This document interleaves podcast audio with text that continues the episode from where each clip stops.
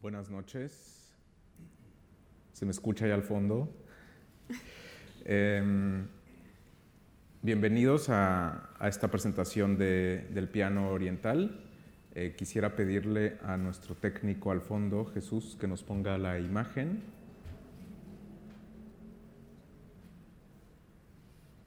¿No? Bien. Em, esta, presentación del piano oriental, novela gráfica de Zena Virashed, que nos acompaña hoy. Zena se graduó en la Escuela de Bellas Artes de Líbano en la, en la, especialidad de grafismo y en 2004 se trasladó a París, donde estudió animación en la Escuela Nacional de Artes Decorativas. En 2006 dirigió el corto Mouton, Oveja, que posteriormente adaptó como un cuento infantil ilustrado. Es eh, una fantástica aproximación a la identidad a través de su cabellera. Y eh, lo hemos preparado para que, para que también puedan ver un poquito de esto y, sí, y para que también podamos eh, entender también la, el recorrido de Zena. Podemos bajar un poquito las luces.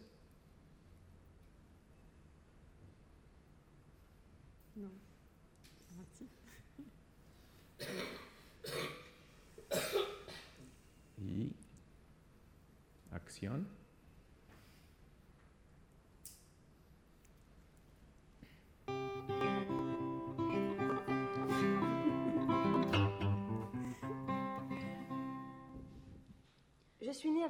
He nacido con mucho cabello en la cabeza y luego he crecido mucho, cada vez más. Me acuerdo que mi madre tardaba horas y horas todas las mañanas para intentar peinarme. Peinar mis rizos. Un día se hartó. Decidió llevarme al peluquero.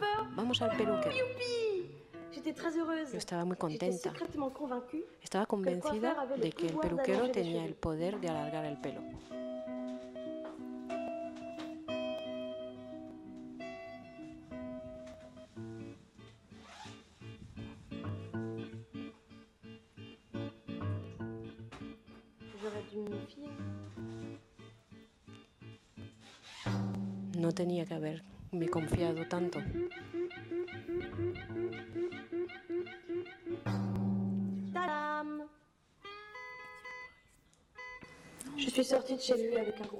Salí de ahí llorando muchísimo, con mi cabeza de oveja.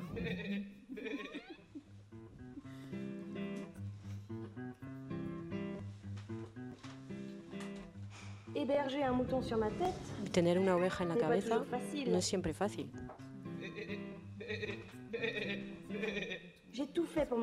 Lo he hecho todo para intentar deshacerme de él. Falda.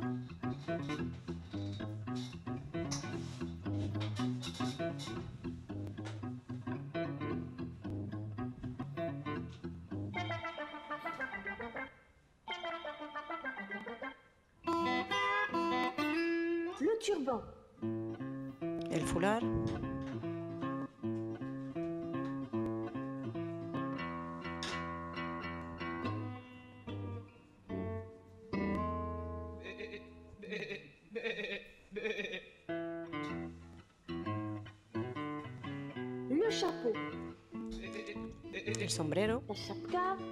La chapka. El gorro, el cowboy, el bombín, la chistera, todo. Lo he intentado todo.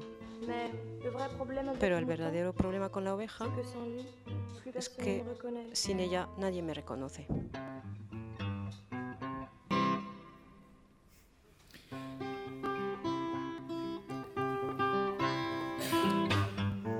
Hace una década de eso, 10 años, y la cabellera sigue igual de frondosa, Qué suerte, qué maravilla. Igual que yo, por supuesto. Em, ese mismo año, 2006, eh, hizo su, su, debut en el ámbito del TV o del cómic con dos obras que permanecen todavía inéditas en castellano, que son Beirut Catarsis, que recibió el, el primer premio en el Festival de Cómic de Beirut, y 38 eh, de la calle Youssef Semani, 38 rue Youssef Semani. En 2007 llegó su consagración como autora de cómic con la publicación de El juego de las golondrinas, cuya imagen vemos aquí, eh, que fue publicado en 2008 en castellano por la editorial Sin Sentido y seleccionado por el Festival Internacional de Cómic de Angulema como uno de los títulos a no perderse de aquel año. Y este libro también fue un éxito de ventas en Francia, se tradujo a una decena de idiomas, entre ellos el español. Con ese libro justamente Casa Árabe eh, colaboró en el año 2010 con la Feria del Libro eh, Internacional de Guadalajara y llevamos a Zena, eh, donde la presentó el gran ilustrador hispano-mexicano Sergio Aragonés en una charla muy bonita. Mira, ahí tenemos una imagen de Zena con Sergio, donde se le ve una parte del bigote a Sergio Aragonés, que, es un, un consagrado ilustrador hispano-mexicano. Y en ese año 2008 también vio la luz su siguiente trabajo, Me acuerdo, Beirut, eh, en el que Abirachet toma prestados recursos del libro homónimo escrito por Georges Perec en 1978, el, clásico Je me souviens. Eh, creo que tenemos, ahí está también la imagen de, de la portada de Me acuerdo y eh, de, que es Je me souviens. Finalmente, en el piano oriental se, se publicó en el año 2015 y fue escogida como una de las grandes obras del año en el Festival de Angulema nuevamente, donde recibió el premio Fénix 2016. Su publicación en España y la presencia de Zena esta noche es posible gracias a Salamandra Graphic, cuya editora Catalina Mejía nos acompaña hoy, al igual que Guillermo Altares, periodista eh, en el país, quien eh, conoce bien también la obra, la obra de Zena. Pues hasta aquí mi, mi presentación. Ahlan wa sahlan, bienvenida a Casa Árabe. Y eh, pues Catalina, si quieres eh, hablar un poquito de, de este, de este piano oriental. Buenas noches, muchas gracias por venir. Gracias a Casa Árabe por eh, recibirnos en, en, su casa para hablar de una obra tan, tan interesante, una autora tan interesante como Seina. Nada, eh, simplemente decir que llegó al, a la obra de Seina en mi etapa como editora en Sin Sentido. Eh, publicamos, como bien dijo Karim, sus dos obras anteriores y siempre esperando que Seina volviera a ser una, otra, obra, otra novela gráfica desde el 2008 que publicamos El juego de las golondrinas. Eh, y gran sorpresa me llevé cuando en, hace dos años en un festival me comentaron que Seina estaba trabajando en un nuevo libro que se llamaba El piano oriental. Fue un flechazo y automáticamente pues decidí traerlo pues a mi nueva etapa como editora en Salamandra Graphic. Y bueno, es una autora que admiro mucho, eh, esa forma tan sensible ¿no? de contar las historias y de llevar el terreno autobiográfico desde una perspectiva muy distinta a simplemente contar los hechos, sino también eh, desde un punto de vista también onírico y un punto de vista eh, siempre optimista desde, mi perspectiva, entonces es un placer eh, poder ser la editora de Seina, tanto como artista y también como persona. ¿no? Y bueno, yo creo que Guillermo conoce muy bien la obra de Seina, se conocen hace muchos años y creo que vamos a estar en una conversación bastante interesante entre los dos. Eh, hola, buenas tardes. le haré las preguntas en francés porque creo que es más, más fácil y rápido para ella no tener los cascos, pero bueno, hay traducción simultánea. Mm. Y bueno, sobre todo también recomendarles, ya lo he hecho Catalina, pero bueno, yo no soy la editora, soy solo el lector, pero recomendarles esta maravilla de cómic, que es de verdad que esto es un solo ejemplo de, de, las sorpresas y realmente la inspiración y originalidad gráfica que tiene este cómic. Y eh, bueno, lo, la primera cosa que je voudrais te demander, c'est que tu peux nous expliquer qu'est-ce que c'est un piano oriental. La primera cosa que quiero que me nos expliques es qué es un piano oriental y por qué es tan importante.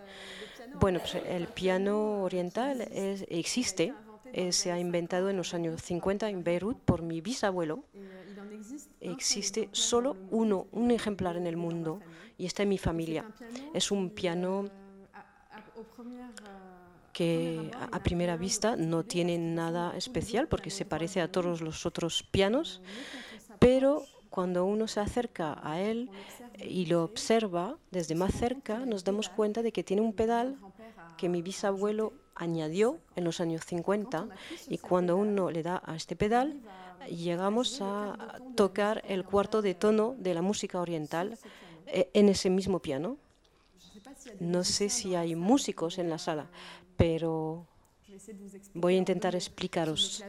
En el, teclado de un piano, el intervalo entre las notas, entre las teclas, es de medio tono o un tono. Entonces, entre dos blancas hay un tono y entre una blanca y una negra hay medio tono. En la música oriental, el intervalo es de un cuarto de tono. Con lo cual, si queremos tocar el cuarto de tono en el teclado de un piano, habría que añadir teclas y mi bisabuelo no quería cambiar el aspecto del piano, entonces ha inventado este pedal. Entonces cuando le das a este pedal, dentro del piano todo se, cambia y se puede tocar el cuarto de tono. Y además de eso, cuando sueltas el pedal, se vuelve otra vez un piano habitual. Entonces es un género, para mí es un tipo de piano bilingüe que puede tocar los dos lenguajes musicales, el lenguaje oriental y el occidental. Eso es. También es tu historia, ¿no? Un poco, porque tú también eres bilingüe y vives entre el Oriente y el Occidente. Sí, al principio de la escritura me interesaba mucho este piano porque estaba en la familia desde hacía mucho tiempo. No, le, no, conocía a mis abuelos, pero siempre me han hablado de este piano.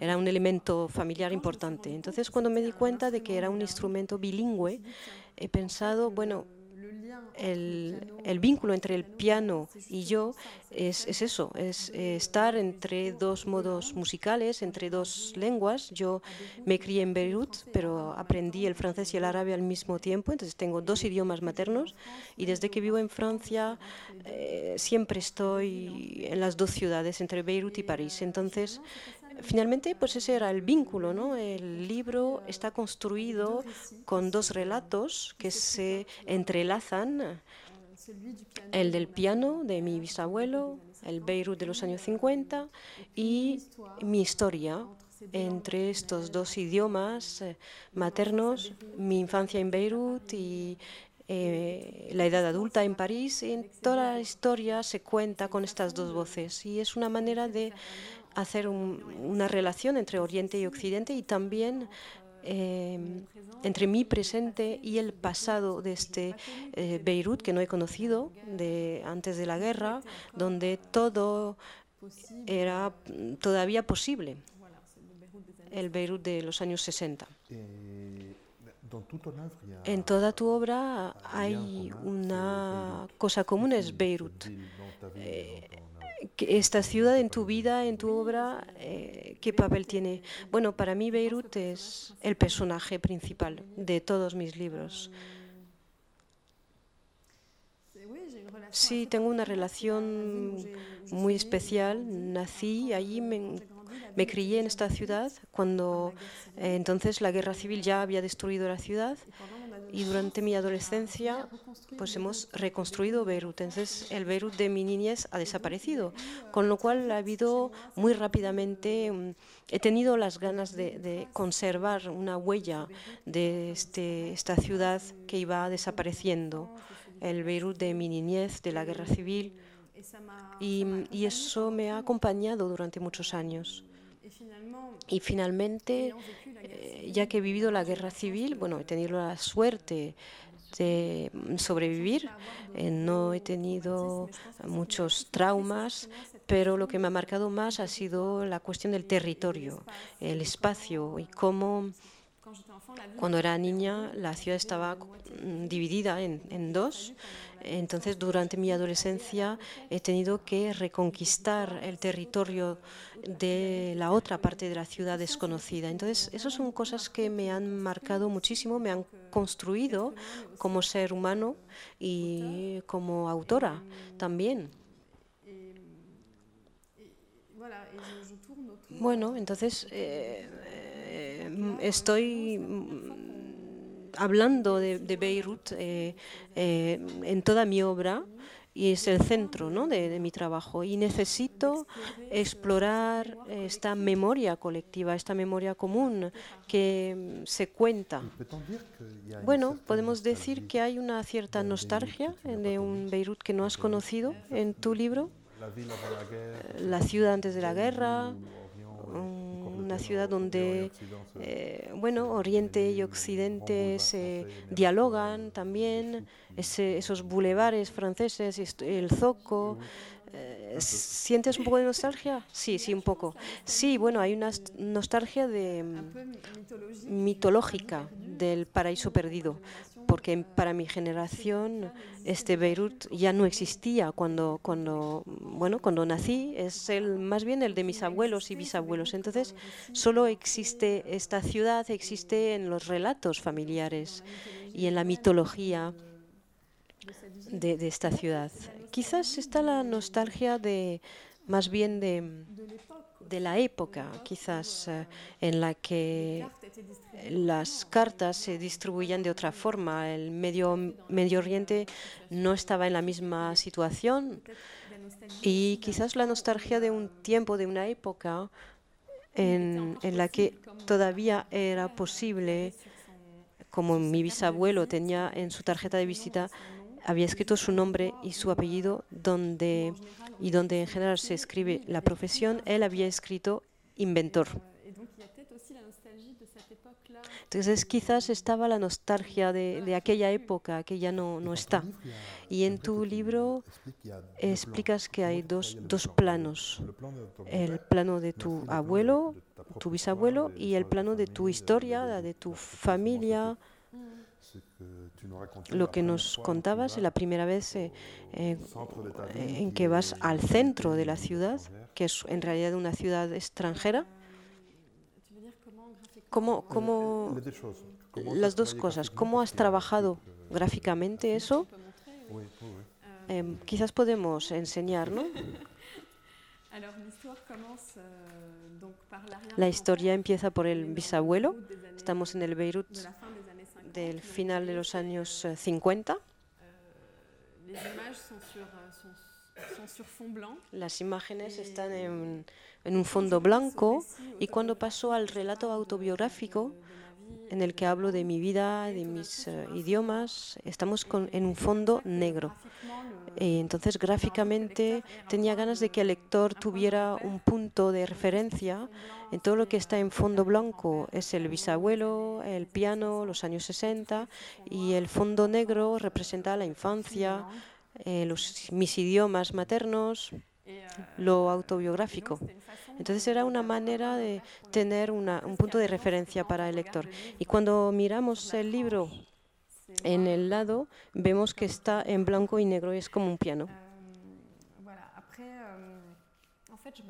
Bueno, me he dado cuenta de que en realidad, aparte de, este, de esta relación del bilingüismo, de la doble pertenencia, también tenemos un itinerario común, porque él también tuvo que irse de Líbano para llegar a, creer su piano oriental. Cogió un, buque, eh, en la época no era fácil viajar y, llegó, hizo, dio la vuelta al Mediterráneo, llegó a Marsella, luego cogió un tren hacia Viena para llegar a Hoffmann, el, fabricante de piano que fabricó este prototipo único. Y yo también me fui de Beirut, no, no cogí ningún buque, pero bueno, también tenemos itinerarios comunes como creadores creativos eh, tuvimos que salir afuera para él fabricar su piano y yo publicar mis libros. Entonces, bueno, ha sido divertido, ¿no? De alguna forma, encontrar vínculos entre sus puntos en común entre su vida y la mía. Y así la narración eh, me parece que es más fluida. Eh, no sé si he contestado bien, pero... Bueno, también eh, hay una cosa impresionante en tu libro, es el gran reto cuando empezaste a trabajar en esta historia, cómo se reproduce en unos dibujos eh, la música. No es fácil. Hay muchos ejemplos. Aquí no, no es fácil reproducir la música así. ¿Cómo has trabajado eso? Bueno, en realidad eh, era, deseaba al principio eh, llevar a cabo este reto, ¿no? Eh, cómo contar el sonido, la música a través del dibujo, cómo hacer para que cada página sea tan sonora que visual, cómo hacer para que el, lector oiga este cuarto de tono oiga estos dos idiomas, estos eh, dos modos musicales. Entonces he intentado crear, como en una partidura musical, crear nuevos códigos visuales para contar el sonido. Entonces hay, hay muchos motivos que yo, bueno, creo, que voy creando y que voy repitiendo varias veces. Hay dibujos, eh, motivos en blanco sobre fondo negro para hablar de la lengua árabe, por ejemplo. No se explica nunca, son motivos que yo propongo y creo que el lector, espero que el lector consigue entender y tener referencias en estos sonidos. También tenía ganas de, de que cada página eh, bueno, también quería contar un ritmo, porque claro, en la música hay, eh, hay sonido, pero hay ritmo también. Entonces, no sé si lo podéis ver, pero mm, como en una partidura hay una narración que se va desarrollando y alrededor de la página hay muchos, muchas cositas añadidas que van contando, narrando eh, el sonido, la voz. Aquí entonces se, oye se oyen los pasos, eh, está muy contento, acaba de recibir una carta de Viena. Hoffman le invita a Viena, entonces está muy contento porque va a poder hablar de su invención. ¿Y qué hace? Va a comprarse unos zapatos nuevos. Entonces son zapatos de cuero, eh, italianos, muy, muy bonitos. No, no, se atrevía a comprárselos, pero ya con esta ocasión pues mm, va a comprarlos y, los lleva y sale a la calle en Beirut, en el centro de la ciudad, y como están nuevos, pues no, no, son, no está muy cómodo con ellos y sobre todo el cuero eh, hace, hace mucho ruido en las aceras en, a cada uno de sus pasos. Entonces le acompaña eh, este, este ruido, ¿no? El, el, inventor de este piano, mi bisabuelo. Entonces, bueno, de esta forma habrá ruidos añadidos. Hay eh, un pajarito que está al principio que se llama Ludwig. Eh, siempre le, le, intentan callar porque hace mucho ruido. Entonces la gente le dice, cállate Ludwig, no, no oímos nada. Muchos sonidos aparecen y van apareciendo dentro del relato. No sé si se me olvida algo. Sí, hay una escena también. Eh, no sé si puedo enseñar esto. Hay una escena en la que lleva un tarbush en Oriente Medio, un sombrero en el que cada vez que encuentra a alguien que conoce, cuando saluda, da un, da un golpecito. Entonces, a, medida que va encontrándose con gente, pues hay una especie de melodía que aparece, un poc, poc, poc. Entonces, estos sonidos vienen a contar eh, la historia casi en segundo plano. Eh, de la historia que se va contando a través de la imagen y el texto. Son pictogramas que van acompañando la narración. No sé, eh, bueno, quizás es una pregunta un poco tonta, pero es un cómic muy, muy cómic, ¿no? Has trabajado sobre todas las posibilidades del grafismo, cada página es distinta de la otra es, es, una experiencia, un experimento, ¿no? No es tradicional, no es un cómic tradicional. Has, has, buscado todos los medios expresivos que pueda tener un cómic. Entonces cada página es única, original. Hay ritmos, hay, hay perspectivas distintas, es, un trabajo inmenso. ¿Cómo lo has hecho y, y, por qué eh, has querido hacer un, un cómic tan distinto que es un objeto en sí. ¿no? Para mí eh, sí es muy importante el tema del objeto. Eh, utilizo formatos distintos. Me gusta mucho que la historia se empiece a contar a través del objeto. El aspecto del libro, su peso, cómo lo tienes en las manos, todo eso participa de la experiencia de la lectura para mí. Entonces, el formato es algo que me interesa mucho. La página que se despliega también es una manera, ¿veis? Las, las manos de Abdella que más o menos eh, la escala eh, real de, las manos. Y de repente lo abres y entras dentro del piano cuando explica su invención a, Hoffman. Sí, he querido ser tan libre como él. Él tenía este sueño un poco loco de unir la música oriental y la música occidental. Y el piano es un instrumento occidental, pero no es fácil de torcer, ¿no? De, eh, no es muy flexible como una guitarra o un violín. Eh, es, es un instrumento rígido. Y él ha tenido esta libertad de intentar, eh, bueno, flexibilizar este instrumento. Y lo que he intentado hacer es ir más allá, ir lo más lejos posible en, las, en la paginación, en lo que era posible de contar con el texto y la imagen. Y yo siempre lo que, lo que hago siempre es que trabajo con la doble página. Nunca trabajo una página sin saber lo que va a haber en la página siguiente, con lo cual me permite eh, construir correspondencias para ver cómo los blancos reaccionan entre sí en la construcción de la página. Y eso permite, me permite inventar cosas, em, romper un poco con lo clásico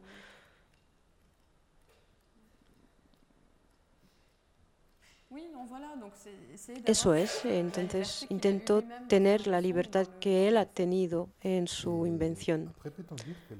Puedes decir que el piano oriental es un símbolo y quizás necesitamos de este símbolo para poder viajar de un lugar a otro.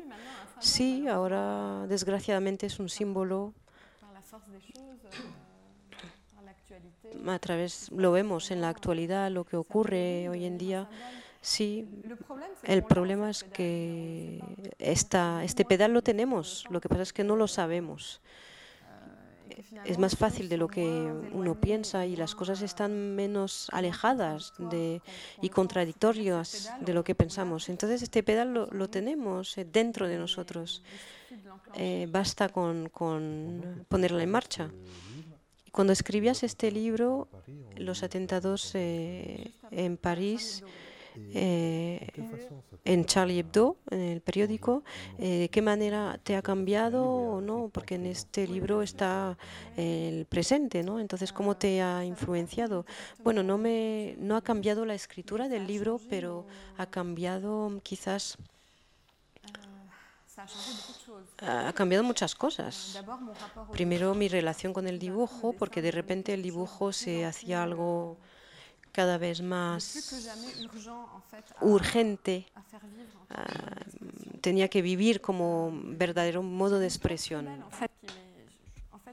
Y de hecho, el día de los atentados, cuando la, la redacción de Charlie Hebdo fue atacada, yo acababa de llegar de Beirut, estaba en Líbano eh, de vacaciones de Navidad.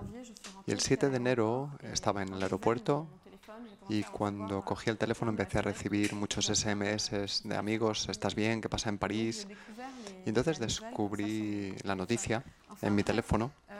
En fin, eh, cuento esto porque después me, me sentí tan trastornada eh, perdida en el aeropuerto, cogí un taxi y me subí en el taxi y le pedí al taxista que pusiese la radio para saber qué había pasado.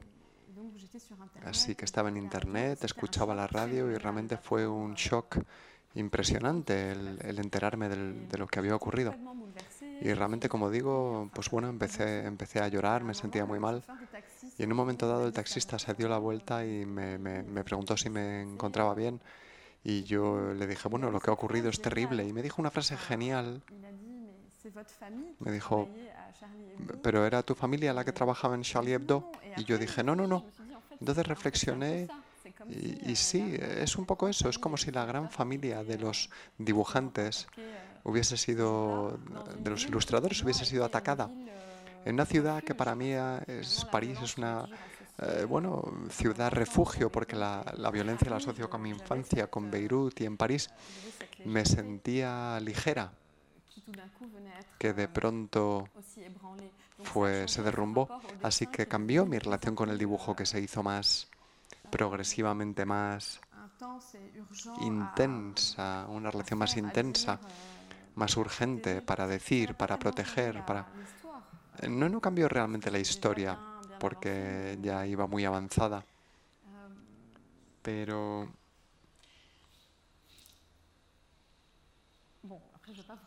Bueno, tampoco voy a contar mi vida. Creo que nos podemos parar aquí. Y luego, no sé si está en Me acuerdo de Beirut o en El juego de las golondrinas, pero ¿tienes el recuerdo de la guerra? Tu casa familiar está muy, estaba muy cerca de la línea verde, pero no tienes recuerdos traumáticos de la guerra. Era una ciudad que funcionaba, ibas al colegio. Bueno, no siempre. ¿Puedes eh, contarnos un poco este capítulo? Mencionar un poco cuáles son tus recuerdos de infancia. Bueno, yo nací en el, en el 81, la guerra había empezado en el 75, así que ya habían pasado varios años de guerra. Y no habiendo conocido otra cosa más que la guerra civil durante mis diez primeros años de vida, era lo normal. Pues bueno, nunca había conocido otra cosa. Para mí era normal no tener, no tener agua, no tener electricidad, los bombardeos. No es que fuesen normal como, como tal, sino que era cotidiano. Era mi cotidianidad habitual. Era muy difícil circular independientemente de las épocas. Yo vivía en la parte este de Beirut y era complicado ir al oeste. Se iba solo si era realmente perentorio. A veces no podíamos llegar al colegio, así que estábamos en el colegio en casa. Lo que guardo de ese periodo es que había mucha solidaridad y las personas lograban apañarse entre, entre ellas para, bueno, pues por ejemplo, para que las cosas funcionasen, si alguien conseguía gasolina, pues llenaba bidones y compartía. Realmente había toda una red paralela donde las personas eh, se ayudaban entre ellas. Y en Beirut, eh, la, primera vez que, que fui a Beirut Oeste, a Beirut Occidental, eh, cuando puse el pie por primera vez allí, está a 500 metros de mi casa, es decir, no, no, está lejos físicamente, pero es un lugar que no conocía, puesto que había sido prohibido durante toda la guerra civil. Yo tenía 11 o 12 años la primera vez. Así que cuando llegué, tuve la impresión de estar en el extranjero, hasta el punto de de, carecer de referencias y no conocer la ciudad. Y era tanto así que durante dos días no logré hablar ni árabe ni francés. Era como si tuviese que hablar una lengua extranjera, puesto que estaba en un país extranjero. Y durante dos días hablé inglés con todo el mundo. Bueno, en, las, en los ultramarinos, con todas las personas con las que me encontraba. Fue un auténtico shock. Realmente perdí mis dos lenguas maternas. No duró mucho, por supuesto, porque a partir del momento en el que empecé a tener referencias en la ciudad y a sentirme un poco en mi casa, porque eso es lo que estaba en juego en el territorio, tenía que transformar un territorio enemigo y prohibido, en todo caso, en algo familiar y acogedor.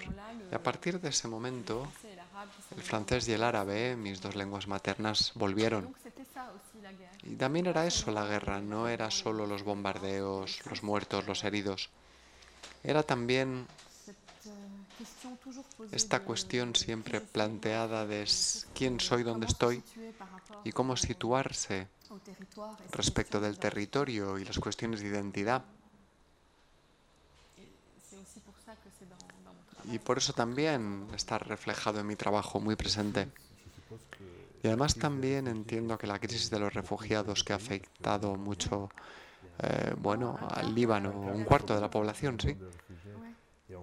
Efectivamente, y en Francia ha tenido un protagonismo enorme esto. Entiendo que para eh, tú tienes una perspectiva muy diferente respecto de personas que no lo han vivido. Sí, supongo, en Líbano es extraordinario lo que ocurre porque no tenemos los medios de acoger a los refugiados sirios como nos gustaría, porque son muchos y, y el Estado, bueno, pues no tenemos presidente de la República, no sé si lo saben, es un detalle, es un poco caótico,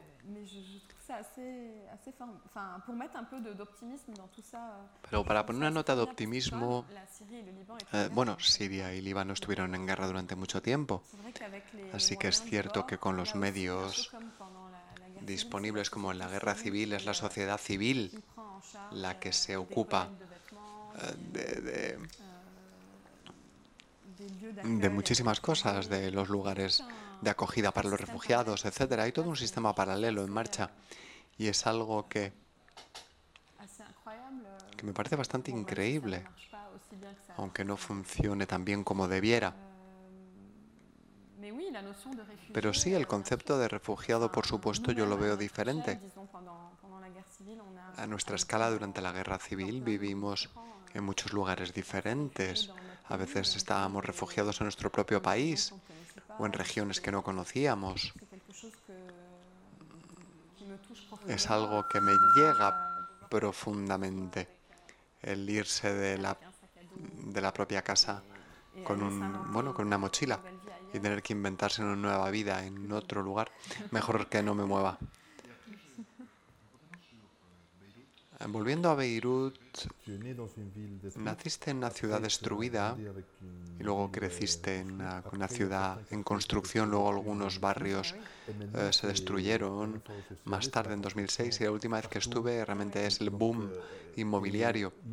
Mm, sin embargo, te has trabajado mucho sobre el viejo Beirut, así que me imagino que también has tenido mucha documentación o, o cómo has hecho, tus abuelos te contaron cosas. ¿Es un auténtico Beirut? ¿Es un Beirut que te imaginas? ¿En el piano oriental? ¿En concreto? No. Es un Beirut que he ido a buscar.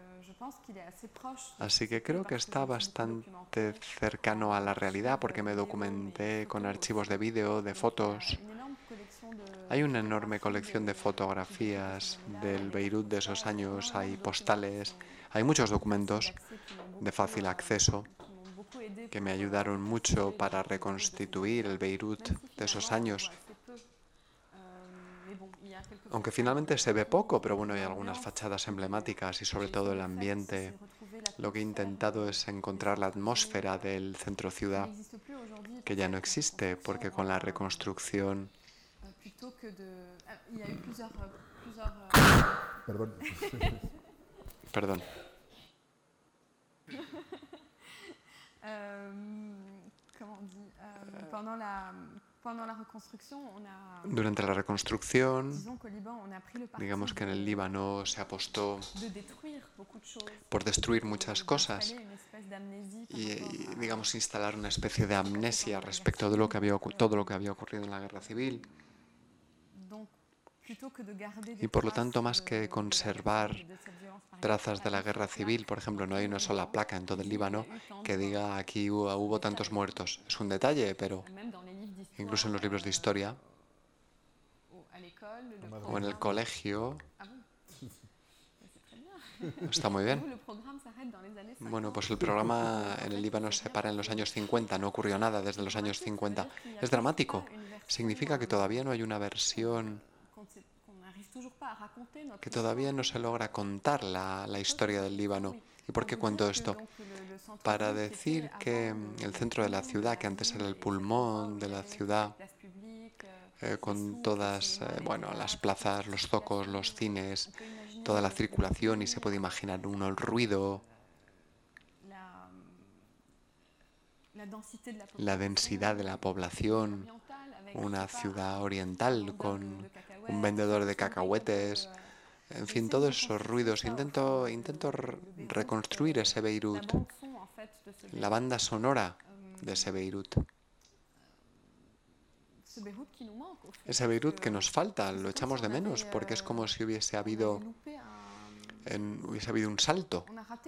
Eh, realmente nos saltamos directamente una casilla del Beirut destruido, hemos pasado a la superconstrucción moderna como viste la última vez, vitrin, en fin, vitrinas de lujo y de modernidad, pero que de hecho no pertenece al, a los eh, habitantes de Beirut, porque pocos, pocos pueden pagarse esos barrios que son muy bonitos, pero que son más bien un escaparate de lujo que lugares de vida real. No hay un centro de ciudad, efectivamente.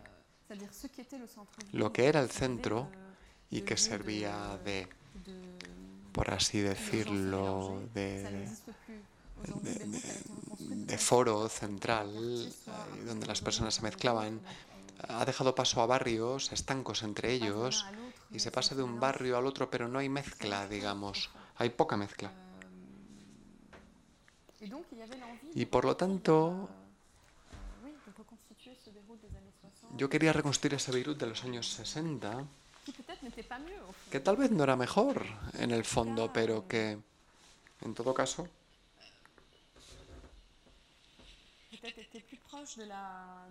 tal vez estaba más cercano a la realidad del país. No lo sé.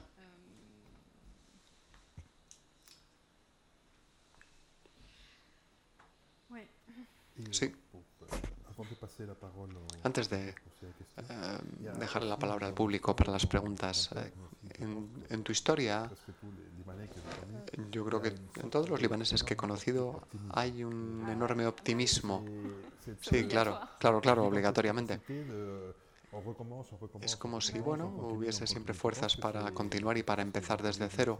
Esto es algo que está en tu libro, pero ¿crees que es una característica muy libanesa? No lo sé si es del Líbano o de personas que han tenido que eh, establecer un reflejo de supervivencia durante mucho tiempo. Porque hasta ahora incluso el humor es la mejor forma de resistirse a todo, a la violencia, a la destrucción, a lo insoportable. Y para mí es eso, en mi vida, en mi trabajo. El humor es un dique contra la barbarie. Luego es cierto que los libaneses tienen mucho eso, esa forma de relativizar constantemente y una distancia también respecto de uno mismo. Tal vez porque son libaneses o porque han vivido cosas muy difíciles. Eh, ¿Quién lo sabe? Pero en todo caso es una cosa que, que es indispensable, al menos para mí, para contar lo que yo tengo que contar. El humor juega un papel muy importante. Esa distancia ocupa un lugar muy importante. Eh, querría preguntarte por las onomatopeyas. Creo que son, realmente están muy bien trabajadas, muy bien elegidas. Son muy particulares, además muy precisas. y corresponden además a esta cultura de la que vienes. Es decir, que a veces es muy libanés, otras veces se entiende bien, aunque uno no conozca la cultura libanesa. ¿Puedes hablarnos un poco de esas onomatopeyas si realmente piensas en ellas específicamente? Porque desde hace algunos libros te digo que esas onomatopeyas están allí, a mí me, me hacen mucha gracia, me parece que hacen parte de tu sentido del humor. Sí, tengo un problema con las onomatopeyas. Mi vida está llena de esos sonidos. Por ejemplo, aquí me voy imaginando sonidos. Eh, no, bromeo, pero eh, es algo que me divierte mucho el imaginar el sonido de las cosas. Luego en el piano oriental he intentado encontrar onomatopeyas típicas del Líbano. Algunas son más árabes que francesas. El traductor ha tenido que divertirse mucho para, para encontrar esto, adaptar esto.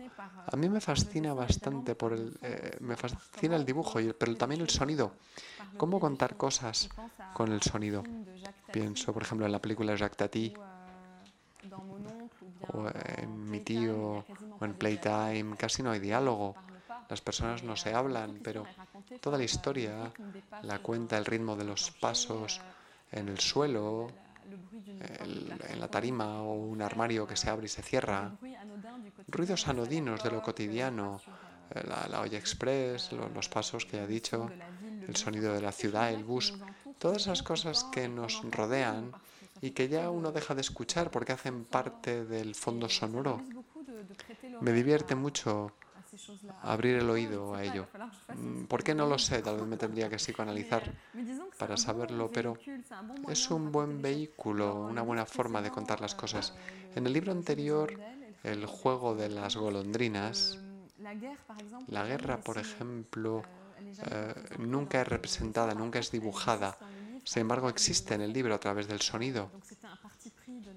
Era una apuesta para no mostrar frontalmente la guerra, sino hacerla entrar subrepticiamente en lo cotidiano a través del sonido. Es también un medio, por lo tanto, de sí, de contar una historia y de transmitir a veces cosas que no se pueden decir ni con la imagen ni con el texto. Yo también, como Guillermo decía antes, con esta nostalgia de un lugar desaparecido, eh, creo que no es solo un lugar, es también un estado anímico, es un esfuerzo auténtico por encontrar, por entrar en una memoria que tiende a desaparecer. Y antes de entrar en la sala hablábamos de Alepo. Y Zeina tuvo la suerte de ver Alepo antes de su destrucción. Y decía exactamente eso, que es increíble. Le decías a tus padres, a tu madre, es como, es como el Líbano antes de la limpieza o de la reconstrucción. Lo habían conservado todo, estaban todos esos zocos, esa riqueza. Pero efectivamente es una memoria que, que, se, que, queda barrida, que se, que se borra. y si no me equivoco es un esfuerzo por hacer revivir esta memoria también para las personas que no tienen ninguna oportunidad de conocerlo. Sí, está en el arte y en la literatura, eh, donde se enganchan las cosas unas a otras y se hace ese trabajo de memoria. Y efectivamente ese trabajo de memoria, bueno, yo, yo dibujo por eso. Es decir, que siempre me ha parecido un medio apasionante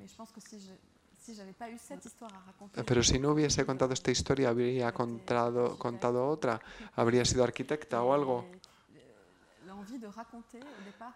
Las ganas de contar efectivamente provienen de, de eso, de hacer ese trabajo de recomposición de la memoria, de, de guardar trazas, de establecer vínculos, pero no solo nostálgicos, sino hacer un vínculo con esas épocas. Finalmente me gustaría plantearte esta pregunta que también me plantean a mí a veces. Esta identidad eh, mixta, compuesta, bilingüe, trilingüe, ¿es cómoda? Depende. ¿Y para ti? Depende. A veces depende de lo que uno haga de ello.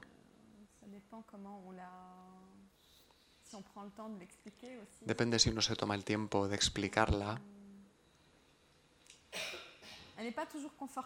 No siempre es cómoda, pero es el lugar donde me gusta estar, donde prefiero estar, es mi lugar. Estoy en casa. Mm. Bien, pues em, por parte del público, algún comentario, pregunta para Zena. Pues si quieren leer las aventuras de Abdallah Kamanja en el piano oriental, afuera está el libro, lo pueden comprar. Eh, se los puede dedicar Zena, aprovechen porque no está en Madrid todos los días.